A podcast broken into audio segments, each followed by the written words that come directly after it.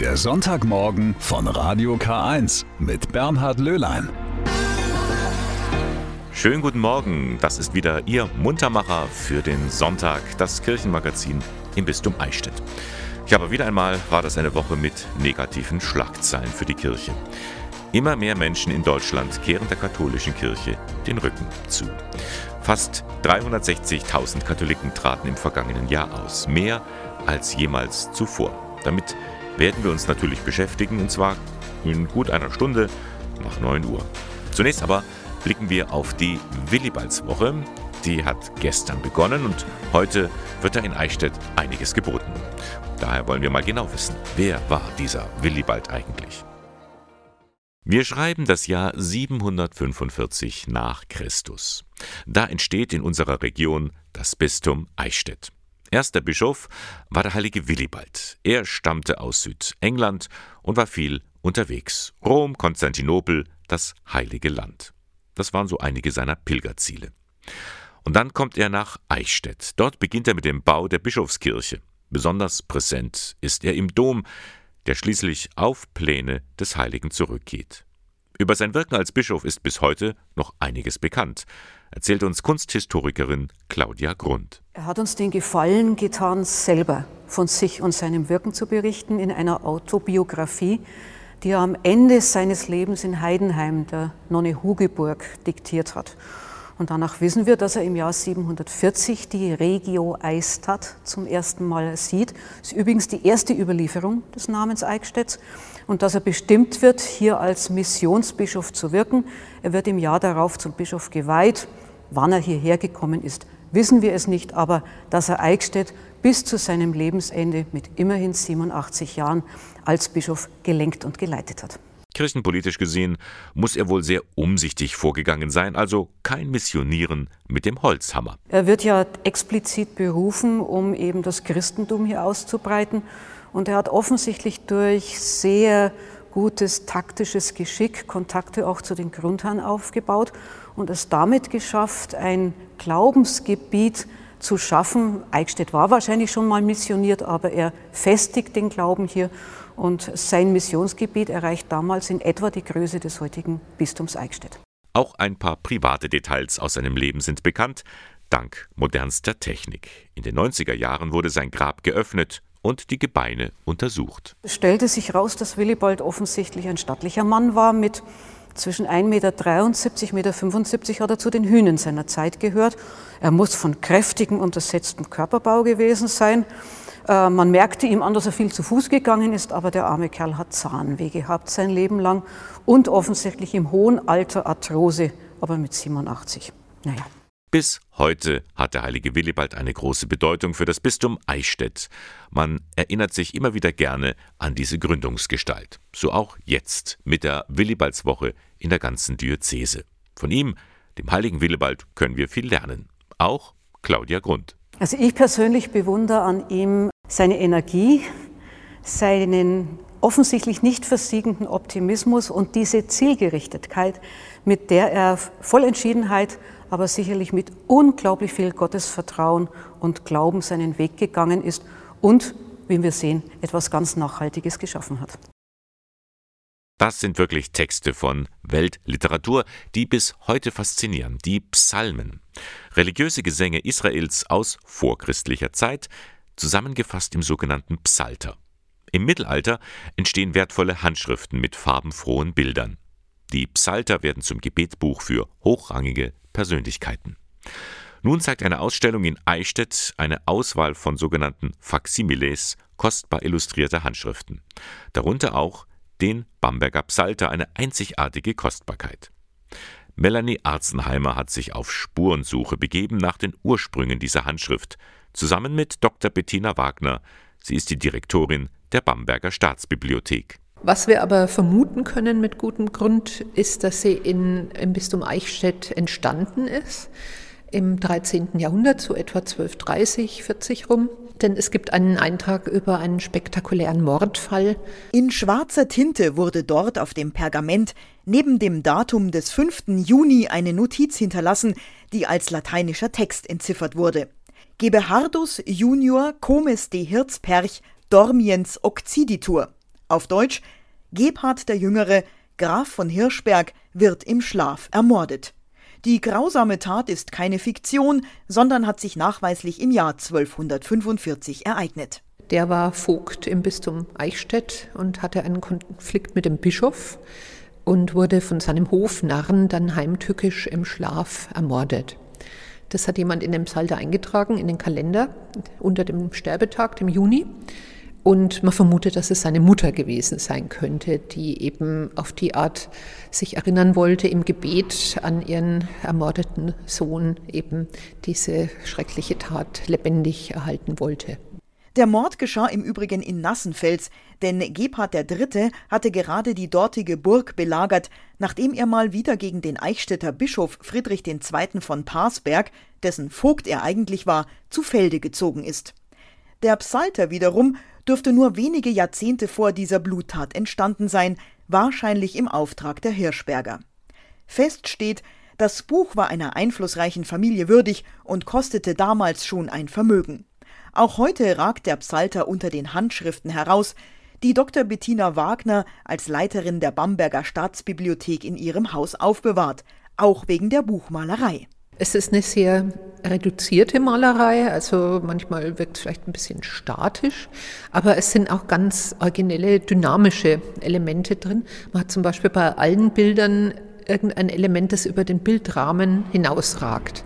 Ganz toll ist die Versuchung Christi, das ist auch eine sehr äh, lebendige Szene. Da haben wir einen Teufel, der von oben ins Bild hineinfällt und auch ganz dramatisch verzerrt äh, gezeichnet ist. Ne? Also das belebt natürlich solche Bilder ungemein dann. Das Schmuckstück der Bamberger Staatsbibliothek ist jetzt in Eichstätt zu sehen, und zwar in einer Sonderausstellung bis zum 30. September in der Staats- und Seminarbibliothek direkt am Hofgarten. Und wer es bis dahin nicht schafft, der wird im Internet fündig. Wenn Sie sich auf unserer Seite Bamberger Schätze die Psalter anschauen, den Bamberger Psalter, das ist ganz am Anfang, da ist nämlich ein Kalender erstmal. Der Kalender beginnt mit dem Monat Januar, jeder Monat hat eine Seite und im Monat Juni sieht man eben diesen Eintrag über die Grafen von Hirschberg bzw. diesen Mordfall. Hier noch einmal die Adresse, unter der Sie den Psalter online betrachten können, www.bamberger-schätze.de. Oder aber Sie schauen mal vorbei bei der Eichstätter Ausstellung Pracht und Andacht Psalterien des Mittelalters. Weitere Informationen finden Sie im Internet der Katholischen Universität Eichstätt-Ingolstadt.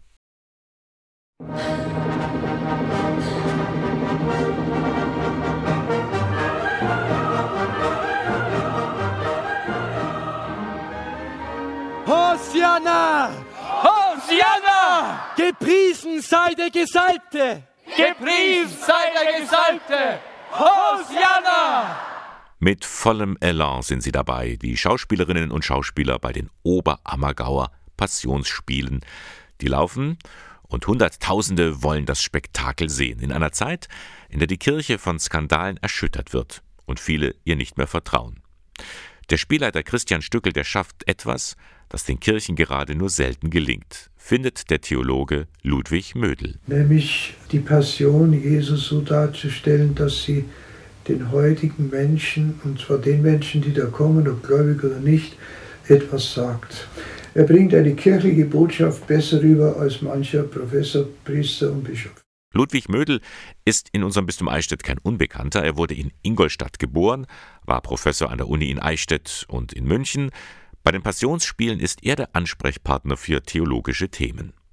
Die Kirche als Institution spielt in Oberammergau keine große Rolle, umso mehr aber die Botschaft Jesu und das ganz konkret und für jeden verständlich. Die Tendenz war, es tatsächlich für Nicht-Insider deutlicher zu machen. Für Menschen, die entweder Christen sind oder nicht Christen, verständlich zu vermitteln, was Jesus eigentlich wollte und was Jesus gebracht hat. Die Botschaft von Nächstenliebe und Mitmenschlichkeit vom Kampf gegen Armut, Krieg und Krankheit, die ist aktueller denn je, findet auch Jesus-Darsteller Frédéric Maillet. Da kam auf einmal dieser Coronavirus in die Welt, äh, äh, diese entbehrungsreichen zwei letzten Jahren. Es war auf einmal der, der Krieg in der Ukraine, der über uns gekommen ist. Und auf einmal hat man die Texte, die man da auf der Bühne sagt, die vom Jesus, haben eine ganz andere Bedeutung. Und das kommt bei den Zuschauern offensichtlich auch an. Bei den über 100 Aufführungen bis in den Oktober. Und wir erreichen da ja auch extrem viele Menschen letztendlich. Also wir haben ja auch irgendwie, ich hoffe doch dann am Ende irgendwie über 400.000 Besucher dann im, im Passionsspiel. Und wir machen das ja also für uns, wir machen es für die Welt, wir machen es für die Besucher. Ja, und die Botschaft dann rauszutragen, das, das, das macht uns eigentlich extrem viel Spaß. Oh, könnte ich es ausrufen, durch alle Welten hin, dass Berge und Felsen und Himmel und Erde davon widerhallen. Halleluja, er ist erstanden. Halbzeit bei den Oberammergauer Passionsspielen, die einmal mehr zeigen, die Botschaft von Jesus ist so aktuell wie nie. Ja, in gut einer Stunde geht es los mit dem Festgottesdienst auf dem Eichstätter Domplatz. Da geht die Willibaldswoche ihrem ersten Höhepunkt entgegen um 10 Uhr. Aber nicht mit dem Eichstätter Bischof Gregor Maria Hanke, der ist an Corona erkrankt. Ganz viele Bischöfe in Deutschland hat es nun im vergangenen Monat erwischt. Und bei Hanke fällt das nun ausgerechnet zusammen mit dem Beginn der Willibaldswoche. Die Eröffnung am Freitag fand ohne ihn statt, auch der Kinderchortag gestern, aber die Willibaldswoche fällt nicht aus. Den Gottesdienst nachher, den feiert der Generalvikar Pater Michael Huber und auch die anderen Programmpunkte finden statt.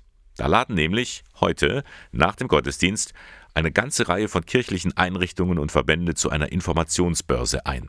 Da gibt es sportliche Mitmachspiele für Groß und Klein, Mal- und Bastelaktionen mit verschiedenen Materialien und auch musikalische Beiträge. Das alles im Innenhof beim Amt für Kirchenmusik gleich neben dem Domplatz. Ab 13.30 Uhr, da findet dann eine kunterbunte Liederreise statt für Familien mit Kindern. Der Liedermacher Johannes Matthias Roth hatte einiges vorbereitet.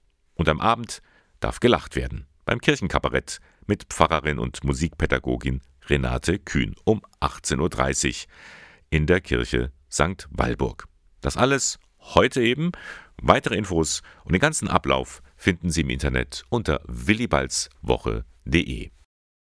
Die Zahl ist keine Überraschung und doch ein Schock. 360.000 Menschen. So viele sind im vergangenen Jahr aus der katholischen Kirche ausgetreten. So viel wie noch nie. Erstmals sind damit weniger als die Hälfte der Deutschen Mitglied in einer großen Kirche. Der Vorsitzende der Deutschen Bischofskonferenz, Georg Betzing, sieht darin vor allem eines. Die Menschen vertrauen der Kirche nicht mehr. Und es sind nicht nur die, die vielleicht so einen Bilanzstrich ziehen, weil sie schon viele Jahre keinen Kontakt zur Kirche hatten, sondern es gibt ja die Skandale, es gibt den Vertrauensbruch, den Vertrauensverlust, den wir seit Jahren wahrnehmen, gerade auch uns Bischöfen gegenüber. Und wenn wir hier nicht Veränderungen etablieren, dann nimmt das mehr und mehr zu. Es ist nicht mehr selbstverständlich, so wie früher, zu einer Kirche zu gehören. Das haben die Bischöfe verstanden. Und sie haben auch registriert, warum die Menschen in Scharen die Kirche verlassen. Das Jahr 2021 war ein Jahr der Krise und ein Jahr der Skandale. Also Aufarbeitung des Missbrauchs ist nach wie vor eine Aufgabe, die nicht bewältigt ist. Wir haben erlebt äh, die Krise in Köln, äh, der Vertrauensverlust, der dort auch gegenüber dem Erzbischof ist. Das ist wieder einmal ein solcher Skandal, kann man ja wirklich sagen. Alle diese hausgemachten Probleme und Skandale wirken sich natürlich enorm aus und sie sind nicht regional begrenzt auf ein Bistum, sondern sie wirken in allen deutschen Diözesen. Bis in das Bistum Eichstätt. Mehr als 5000 Menschen haben da im vergangenen Jahr der katholischen Kirche den Rücken zugekehrt. Das schmerzt auch den Eichstätter Bischof Gregor Maria Hanke. Auch für ihn ist klar, woran das liegt. An den Skandalen. Ich muss sagen, der sexuelle Missbrauch ist ein Super-GAU für die Kirche, für ihre Glaubwürdigkeit, für das Evangelium. Deshalb haben viele Menschen der Kirche den Rücken gekehrt. Wir müssen aufarbeiten, ohne Wenn und Aber. Und wir wollen aufarbeiten, damit wir lernen aus dieser Schreckensgeschichte, vor allem damit wir den Betroffenen, den Opfern eine Stimme geben und ihre Sicht einnehmen und damit wir als Kirche wieder glaubwürdig werden. Mit Blick auf die Zukunft weiß auch der Eichstätter Bischof. Glaubwürdigkeit kann man nicht auf Knopfdruck bestellen oder künstlich erzeugen. Wir müssen Haltungen verändern. Wir sind gut beraten, bescheiden, demütig zu sein und den Menschen Nähe zu zeigen. Ich hoffe und wünsche, dass wir zusammenhelfen, um auf diesem Weg wieder neue Glaubwürdigkeit zu erlangen. Sascha und Goodbye und auf Wiedersehen, das sagen ja auch immer mehr Menschen zur Kirche. Sie gehen. Im vergangenen Jahr in Deutschland so viel wie noch nie. Was sind Ihre Gründe? Warum dieser Schritt? Und weshalb gibt es dann doch noch welche, die trotz aller Kritik wieder zurückkehren? Gabriele Höfling hat ein paar Stimmen gesammelt. Ich wollte nicht weiter in einer Kirche Mitglied sein, wo es massive Missstände gibt und die ich eigentlich durch meine Mitgliedschaft still toleriere. Und da dachte ich, dass ich durch meinen Austritt äh, und den Entzug der Kirchensteuer dahingehend ein Zeichen setzen kann. Philipp Wilde ist 35 und im vergangenen Jahr aus der Kirche ausgetreten. Seinen Glauben hat er aber nicht verloren, das betont er. So will er auch seine katholischen Patenkinder weiter begleiten. Und da werden sicherlich auch Diskussionen gegenüber dem Austritt äh, kommen und die möchte ich führen und meiner Verantwortung dort gerecht werden. Auch Caroline Servas, 46 Jahre alt, war lange in der Kirche aktiv, spielte im Gottesdienst auch schon mal die Orgel. Ich habe ja meine Kindheit auch in der Kirche verbracht und wir haben kirchlich geheiratet. Dann äh, schwebte über mir auch immer so dieses Versprechen, das man sich dann gibt, Kinder, die wir bekommen, dass sie im christlichen Glauben erzogen werden. Das hatten wir halt auch alles total ernst genommen. Und aber irgendwann habe ich gedacht, das ist so, das ist so gestrig, das Ganze. Die dreifache Mutter durfte die Kommunionvorbereitung ihrer Kinder übernehmen, beim Gottesdienst selbst dann spielte sie aber kaum eine Rolle. In ihrem Dorf hat das Gemeindeleben auch stark gelitten. Seit der Zusammenlegung von Gemeinden schaut der Priester nur noch selten vorbei. Und überhaupt, nicht verheiratete Priester kommen ihr weltfremd vor. Aber trotz aller Kritik, es gibt auch die anderen Beispiele. Kai Zander hat sich zum Beispiel gerade erst für die katholische Kirche entschieden. Hier fand er die spirituelle Heimat, nach der er lange gesucht hatte. Irgendwann reifte dann in mir der Entschluss, in die katholische Kirche einzutreten. Der Hauptbeweggrund war die Überzeugung, zu der ich gelangt war, dass der Glaube nur in Gemeinschaft geht. Man kann nicht alleine glauben in seinem Hinterkämmerchen zu Hause. Die hohen Austrittszahlen findet der 62-Jährige tragisch. Die Kirche muss sich reformieren, findet er, auch auf einer spirituellen Ebene. In meinem Bekanntenkreis gibt es sehr, sehr viele Menschen, die auch sich für spirituelle Fragen interessieren, aber für die zum Beispiel die katholische Kirche überhaupt nicht als Ansprechpartner in Frage kommt. Und das finde ich dann etwas traurig insofern, als dass die katholische Kirche auf einem über 2000 Jahre alten geistigen und spirituellen Schatz sitzt, den sie mehr teilen müsste oder, wie man heute auf Neudeutsch sagt, besser kommunizieren müsste. Diamonds besingt Rihanna. Diamanten, ja, oder zumindest Glasstücke, wenn es schon nicht Diamanten sein sollen, die würden doch ganz gut auf so manches Kleidungsstück passen. Und das kann man auch selber nähen. Aus alt mach neu. Upcycling nennt sich das. Das hilft nicht nur, um Müll zu vermeiden und Ressourcen zu schonen, das kann auch Spaß machen. Der katholische Deutsche Frauenbund im Bistum Eichstätt hat darum vor kurzem einen Nähkurs angeboten. Schneidermeisterin Birgit Jenuwein gab dabei professionelle Anregungen für die meist schon erfahrenen Näherinnen. Inka Letius war mit dabei. Mit der Nähmaschine zum Upcycling. Wie das funktionieren kann, lernen die Teilnehmerinnen beim Nähkurs des Katholischen Deutschen Frauenbundes Eichstätt. Profischneiderin Birgit Jennowein zeigt den sechs Frauen im Buxheimer Pfarrheim, wie sie aus ausrangierten Stoffen Neues schaffen können. Sie plaudert sozusagen aus dem Nähkästchen, um den Teilnehmerinnen dabei zu helfen, ihre Ideen umzusetzen. Es ist nicht nur so, dass da so Kleinigkeiten entstehen, wie es jetzt hier ist, sondern es gibt mittlerweile sehr viele Leute, die die Klamotten, die 10, 15 Jahre im Schrank hängen, ausgraben und sagen, können wir da was Neues draus machen? Oder können wir den Schnitt so ändern, dass er wieder aktuell ist? Und da kommen wirklich manchmal Schrankleichen raus, das kann man sich nicht vorstellen und vor allen Dingen ist es noch eine Qualität, die gibt es gar nicht mehr. Ein Teddygewand aus einem alten Hemdsärmel, eine Tasche aus einer abgetragenen Hose. Die Schneiderin liefert zahlreiche Inspirationen. Dabei kommen auch ungewöhnliche Materialien zum Einsatz. Mittlerweile sind es wirklich die Fahrradschläuche, weil man da ist total abstrakt, aber erstens ist es ein Material, mit dem ich normalerweise nie arbeite und es ist spannend und wenn du das jemand schenkst, der freut sich immer. Also ich habe nur keinen getroffen, der gesagt hat, öh, was ist das? Die Teilnehmerinnen haben ganz unterschiedliches mitgebracht. Alte Stoffe, Kleider und ein paar Erwartungen. Vor allem um Ideen zu bekommen und weil ich Fachlehrerin bin und habe im Lehrplan äh, auch Upcycling. Also ich soll mit Schülern das anregen, dass die äh, nicht alles wegschmeißen, sondern sich überlegen, wofür kann ich es verwenden. Mir gefällt das jetzt schon so, dass man einfach mal rauskommt und andere Leute sieht.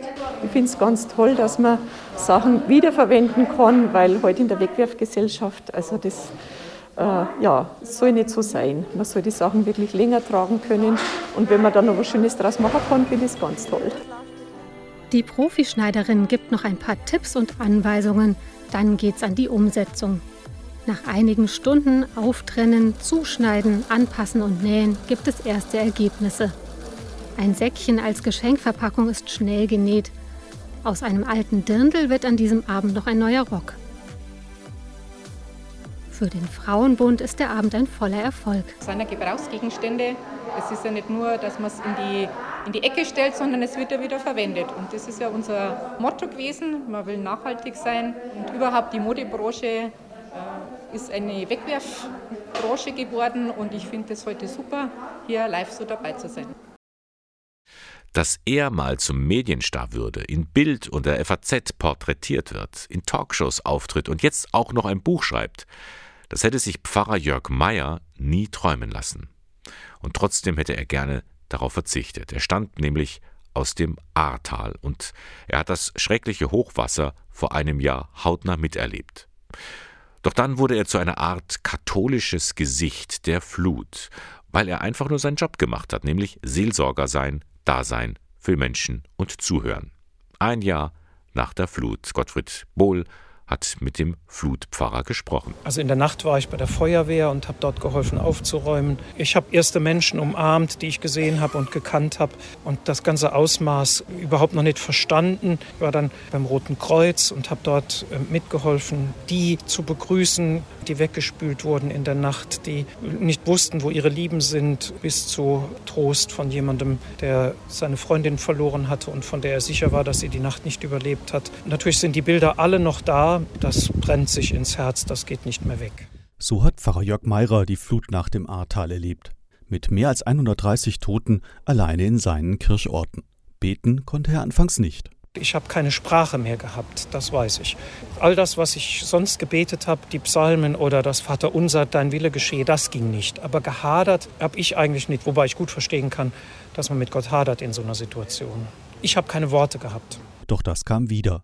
Denn wie kaum ein anderer waren der Pfarrer und sein ganzes Team gefragt. Nicht für fromme Sprüche, sondern als echte Seelsorger, im wahrsten Sinne des Wortes. Natürlich konnten wir auch Trost spenden, also den Menschen Hilfe geben, einfach dadurch, dass wir auch da waren. Da waren manchmal Umarmungen wichtig, ähm, da war das Zuhören der Flutnachtgeschichten wichtig, das Zuhören und das Dasein war wichtig und das ist es bis heute. Denn auch nach einem Jahr ist noch lange nichts gut im Flutgebiet, auch wenn es nicht mehr die Schlagzeilen bestimmt. Selbst Trauer war lange Zeit extrem schwer. Und das nicht nur dort, wo Gräber und Friedhöfe weggespült waren. Das haben noch immer nicht alle realisiert, was wir eigentlich verloren haben. Seien es Menschen, die ja unter dramatischsten Umständen gestorben sind in dieser Nacht, oder sei es alles Hab und Gut oder eben auch unsere Heimat, die zerstört ist. Wir haben erst ganz, ganz spät angefangen, die Flutopfer zu beerdigen. Und Trauer ist ein Prozess, der Kraft braucht und die muss man auch haben. Und die haben noch nicht alle. Auch er selbst ist oft an Grenzen gestoßen, bekennt Pfarrer Meirer. An Grenzen der Kraft und auch an Grenzen des Glaubens. Doch die Hoffnung hat er nie aufgegeben. Und auch das hat mit seinem Glauben zu tun. Die Kraft in uns Menschen ist ja gigantisch groß, mit Schwierigkeiten zu leben. Das sieht man ja an persönlichen Schicksalen, das sieht man aber auch an gemeinschaftlichen Katastrophen, die erlebt und durchlebt wurden. Wir bauen unser Tal wieder auf, das ist überhaupt keine Frage für mich. Das, wir werden das schaffen und wir werden so viel Kraft es uns auch kostet, diese Kraft investieren, weil es die Kraft des Lebens ist ja ungeheuer stark. Und ich glaube, dass wir das für uns Glaubende noch mal mehr sagen dürfen. Pfarrer Jörg Meyer hat nun also ein Buch geschrieben. Es heißt Zusammenhalten als Seelsorger im Ahrtal. Erschienen ist es im Bonifatius Verlag. Und das wird aber immer verändert. Zum Beispiel, er hat äh, bekommen, aber du hast er bekommen. Hat, aber auch er hat bekommen. Genau. Nein, leicht ist es wirklich nicht. Deutsch lernen. Schon gar nicht, wenn man aus einem ganz anderen Kulturkreis kommt. So wie die zwölf Jungs zwischen 14 und 21 Jahren. Sie leben miteinander in Ingolstadt in einer sozialpädagogischen Wohngruppe. Das Haus am Rande der Stadt, mitten in einer Wohngegend, wird getragen von der Stiftung Jonas Better Place. Leiterin ist Sandra Ritter. Aktuell haben wir nur unbegleitete minderjährige Flüchtlinge hier im Haus, weil einfach jetzt auch wieder die Anfrage danach sehr gestiegen ist nach den Plätzen. Das heißt, die Jugendlichen, die hier sind, haben alle so eine ähnliche Hintergrundgeschichte. Also sie haben alle einen Fluchthintergrund, aber von den Geschichten her aus den Heimatländern ist es natürlich ganz unterschiedlich und ähm, auch ein ganz unterschiedlicher Background. Also manche sind noch nie in die Schule gegangen, sind im Kriegsgebiet aufgewachsen, manche haben ein bisschen eine Schulbildung äh, genießen können. Ähm, also es ist schon auch, auch nochmal Unterschiede da. Und wo kommen die Jugendlichen her? Aus welchen Ländern? Ähm, verschiedenst. Also wir haben aktuell haben wir Syrien, Afghanistan, wir haben Somalia, wir haben Mali im Haus. Ähm, das sind so unsere Länder, die wir gerade aktuell haben. Aber wir haben auch schon Pakistan gehabt, wir haben schon Eritrea gehabt. Also es ist ganz unterschiedlich. Aus allen Herren Ländern kommen sie. Und hier in der Einrichtung lernen sie erst einmal einen strukturierten Tagesablauf kennen. Klare Regeln sind wichtig, die geben ihnen Halt. Also es geht damit los, dass wir nach der Schule gemeinsam alle immer um 13.30 Uhr Mittag essen. Dann gibt es eine verpflichtende Lernzeit für die Jugendlichen von 14.30 Uhr bis 15.30 Uhr. Dann gibt es gemeinsames Abendessen um 20 Uhr, was auch verpflichtend ist für die Jungs. Es ist so, dass immer zwei Jungs für die restliche Gruppe kochen abends, ähm, damit die auch einfach diese hauswirtschaftlichen Tätigkeiten lernen, um einfach da auch in die Selbstständigkeit zu kommen. Ein Team von zwölf Leuten in Teil- und Vollzeit begleitet die Jugendlichen. Sie unterstützen sie beim Lernen, helfen im Umgang mit den Behörden, stärken sie bei Problemen. Auch nachts ist jemand da, fast schon ein Elternersatz.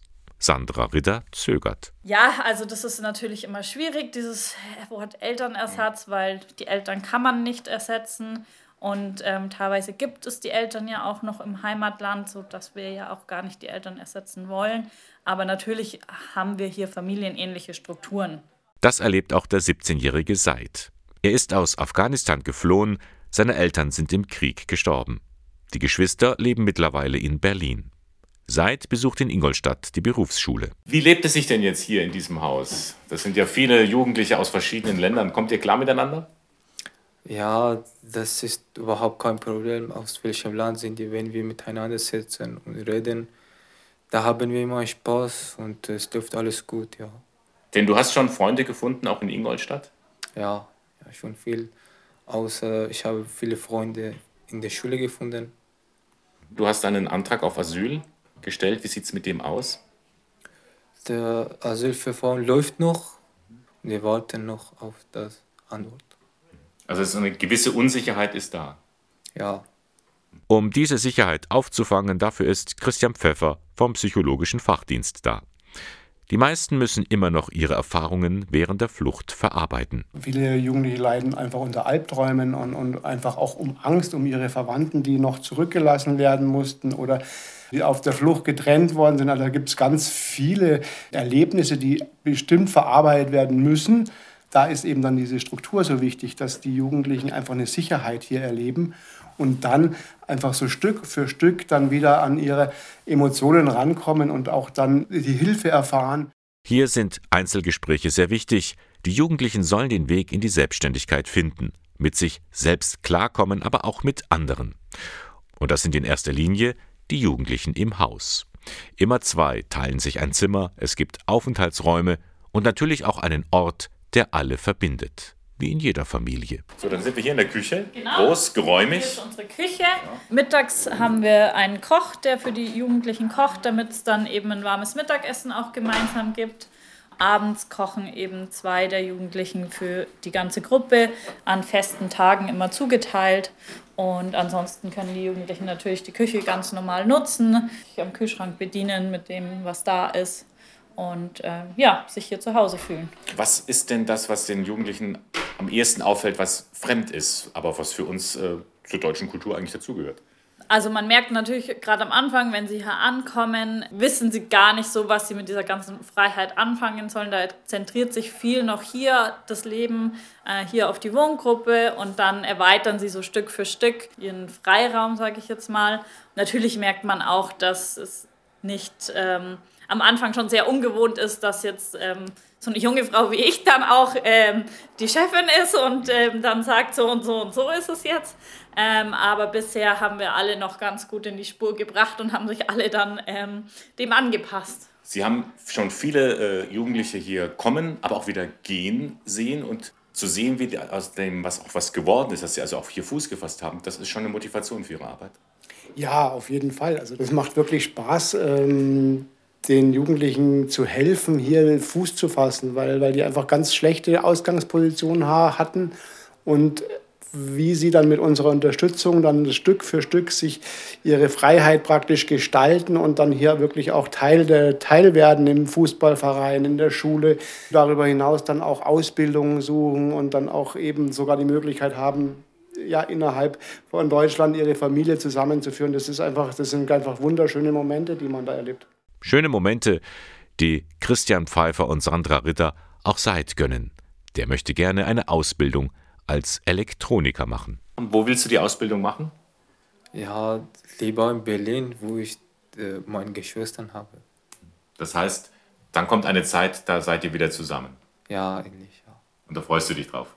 Ja, schon sehr. Fernsehen schauen, das macht Spaß, am Computer rumdatteln auch und immer mal wieder ins Handy schauen, alles kein Problem, wenn der Konsum sich in Grenzen hält. Aber wann spricht man von einer Mediensucht und was kann man dagegen tun? Mit diesen Fragen haben sich rund 40 Verantwortliche und Mitarbeitende der Caritas Erziehungsberatungsstellen im Bistum Eichstätt auseinandergesetzt. Ihr Experte war dabei Nils Pruin. Er leitet das Fachgebiet Medien- und Internetsucht des Caritasverbandes der Diözese Eichstätt. Außerdem ist er Therapeut und kennt sich aus mit Suchterfahrungen. Peter Esser hat nach dem Vortrag mit ihm gesprochen. Herr Brün, wann spricht man von Mediensucht? Mediensucht, also es gibt drei Faktoren, sollten auf jeden Fall dabei sein. Es sollte einfach so dieses, ich sag mal, Kontrollverlust sollte da sein. Es sollte trotz negativer Konsequenzen, dass die Leute nicht aufhören können, sondern ganz im Gegenteil teilweise mehr spielen. Und dass das ganze Denken und Handeln eigentlich sich nur noch mit dem Internet beschäftigt. Wenn diese drei Faktoren da sind und das Ganze schon seit zwölf Monaten besteht, dann könnte man von einer Medien- oder Computerspielsucht, könnte das ein Indiz dafür sein. Wie schlittern denn die Leute, insbesondere Jugendliche, in so eine Mediensucht, Computerspielsucht hinein? Ja, es ist ganz, ganz unterschiedlich. Also am Anfang ist natürlich immer nur der Spaß. Der Spaß bei Computerspielen, bei Medien. Aber dann sind natürlich ganz häufig auch Jugendliche betroffen, die dann vielleicht eh schon ein schlechtes Selbstbewusstsein haben, die vielleicht auch gemobbt wurden, die vielleicht auch so wenig Bindungen hatten in ihrer Kindheit, vielleicht häufig umgezogen sind, vielleicht auch Elternteile verloren haben. Also je nachdem, wo einfach dann auch bestimmte Bindungen gefehlt haben, die sind natürlich ein bisschen prädestinierter dafür, sich in so eine mediale Welt äh, ja, zu verlieren, würde ich sagen. Also das ist sehr, sehr unterschiedlich. Sie haben vorhin angedeutet, dass Leute, die eine Mediensucht haben, auch umso anfälliger sind für andere Suchtarten, wenn ich das richtig verstanden habe. Also es gibt insgesamt, ist man anfällig für Sucht, für die Suchtkrankheit. Und viele suchen sich halt die Sucht raus, die ihnen am besten gefällt, so ich meine, in ihrem derzeitigen Leben einfach das gibt, was sie sich eigentlich gerade wünschen, ne? ihre, ihre Defizite sozusagen auch abdecken. Und das ist natürlich bei, bei Jugendlichen sind es natürlich die Medien und umso, ja, bei Erwachsenen kann es dann natürlich auch der Alkohol, kann es den Zigaretten oder sonst irgendwelche Drogen sein oder halt andere Verhaltenssüchte, das gibt es natürlich auch. Ne? Dass die Leute extrem nach Kaufen oder Essstörungen oder auch extrem Sport betreiben oder, oder, oder. Da ist jeder Mensch unterschiedlich. Was raten Sie denn Jugendlichen, die in eine Mediensucht geraten sind? Es gibt natürlich immer, wenn jemand schon wirklich mediensüchtig ist, dann würde ich ihm wirklich empfehlen, auch Beratungsstellen aufzusuchen und dann auch Therapeuten aufzusuchen, vielleicht sich da auch Hilfe von außen zu holen. Wenn jemand nun aber einen problematischen Medienkonsum hat, sein bisschen viel am Handy ist und da auch sagt, Mensch, ich möchte das einfach ein bisschen verändern, dann gibt es so Verhaltensregeln. Da kann man sich bestimmte handyfreie Phasen sich gönnen zu Hause, dass man sagt, okay, nicht beim Essen, nicht im Bett äh, oder im Badezimmer oder auf der Toilette oder wie auch immer, äh, dass man sich bei wichtigen Tätigkeiten das Handy aus dem Zimmer rausnimmt, um nicht abgelenkt zu werden. Also das genau strukturiert, wann ist jetzt Handyzeit, wann ist meine andere Konzentrationsphase. Äh, man kann auf Grautöne umstellen, dass das, äh, ähm, ja, dass das Display eigentlich keine Farben mehr hat. Man kann Apps runternehmen, man kann Ach, da gibt es ganz, ganz viele Verhaltensregeln, die man nicht alle machen muss, aber die helfen können, seinen eigenen Handykonsum runter zu reduzieren. Wie viele Jugendliche sind denn von einer Mediensucht betroffen in Deutschland? Da gehen die Zahlen auch sehr stark auseinander, weil auch die Diagnoseinstrumente bis dato ähm, immer sehr unterschiedlich waren. Aber man spricht so von zwei bis drei Prozent der 10- bis 17-Jährigen, sage ich jetzt mal. Und bei 1 Prozent der allgemeinen Bevölkerung, circa. Aber das sind wirklich nur circa Angaben. Wobei die Menschen, die einen problematischen Konsum haben, also noch nicht süchtig sind, aber einen problematischen Konsum haben, die Zahl ist wahrscheinlich ungleich höher man darf die nicht in einen, einen Hut werfen. Mhm. Natürlich, es gibt die pathologischen, die wirklich krankhaft betroffen sind, die Jugendlichen, aber das sind gar nicht so viele, aber viele haben da diesen problematischen, diese problematischen Nutzungsverhalten. Und das sind auch die, die in den jungen Familien, sag ich mal, dann auch, wo es immer regelmäßig zu Ärger zu Ärger kommt, dann auch wegen den Medien. Ähm, aber da ist noch gar nicht mal eine Pathologie, also noch keine Krankhaftigkeit da. Und da will man natürlich dann auch Maßnahmen ergreifen, dass es gar nicht erst zu einer Sucht kommt. Soweit ein paar Tipps von Nils Bruin. Was kann man tun gegen Mediensucht?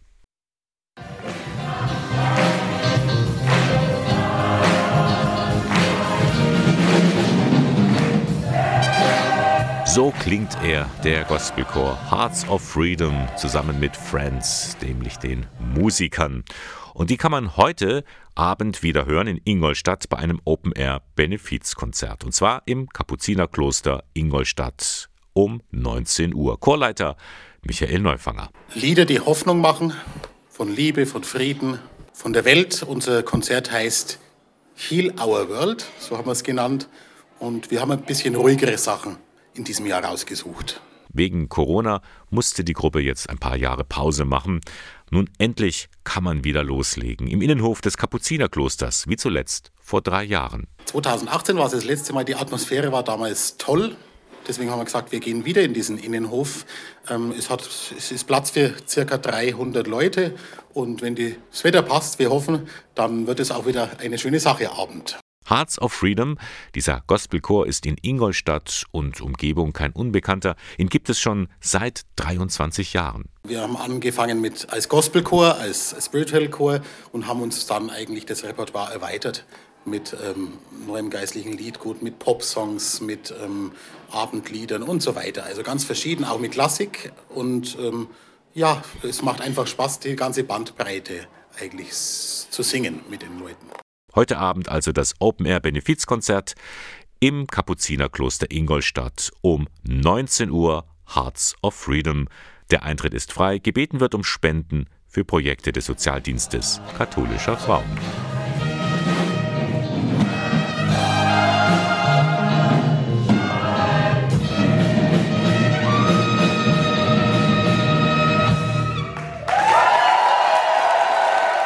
Und das war er, der Sonntagmorgen von Radio K1. So langsam geht er zu Ende. Und wie immer blicken wir zurück auf die vergangenen drei Stunden. Da habe ich Ihnen die Kirchenstatistik vorgestellt. Rund 360.000 Menschen sind im vergangenen Jahr aus der Kirche ausgetreten. Ein Grund dafür sind natürlich die vielen Skandale, gerade auch zum sexuellen Missbrauch, wo die Aufarbeitung halt noch zu wünschen übrig lässt. Hier gilt es, Glaubwürdigkeit wiederzuerlangen. Das geschieht allerdings nicht auf Knopfdruck weiß der Eichstätter Bischof Gregor Maria Hanke. Wir müssen Haltungen verändern. Wir sind gut beraten, bescheiden, demütig zu sein und den Menschen Nähe zu zeigen. Ich hoffe und wünsche, dass wir zusammenhelfen, um auf diesem Weg wieder neue Glaubwürdigkeit zu erlangen. Im Bistum Eichstätt gibt es aber auch Grund zum Feiern. Die Willibaldswoche hat begonnen. Zu dieser Stunde läuft noch der Gottesdienst auf dem Domplatz und dann gibt es ein buntes Programm in der Innenstadt zusammen mit dem Altstadtfest. Der heilige Willibald steht Pate für diese Veranstaltung, denn der hatte im 8. Jahrhundert das Bistum gegründet. Und bis heute ist er ein Vorbild für viele, auch für Kunsthistorikerin Claudia Grund. Also ich persönlich bewundere an ihm ähm, seine Energie, seinen offensichtlich nicht versiegenden Optimismus und diese Zielgerichtetheit, mit der er voll Entschiedenheit, aber sicherlich mit unglaublich viel Gottesvertrauen und Glauben seinen Weg gegangen ist und, wie wir sehen, etwas ganz Nachhaltiges geschaffen hat. Und dann haben wir noch über die Jugendlichen berichtet, die in Ingolstadt in einer sozialpädagogischen Wohngruppe leben, in einem Haus der Stiftung Jonas Better Place. Alles sind minderjährige Flüchtlinge, die ohne Begleitung nach Deutschland gekommen sind. Christian Pfeffer vom psychologischen Fachdienst, der freut sich immer, wenn diese Jugendlichen hier wieder Fuß fassen können. Es macht wirklich Spaß, ähm, den Jugendlichen zu helfen, hier Fuß zu fassen, weil, weil die einfach ganz schlechte Ausgangspositionen hatten und wie sie dann mit unserer Unterstützung dann Stück für Stück sich ihre Freiheit praktisch gestalten und dann hier wirklich auch Teil, der, Teil werden im Fußballverein, in der Schule.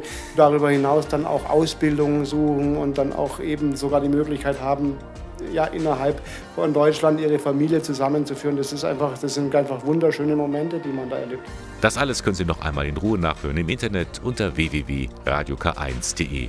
Die Sendung heute vom Sonntagmorgen. Radio K1, den Kirchenfunk im Bistum Eichstätt, finden Sie in der Luitpoldstraße 2.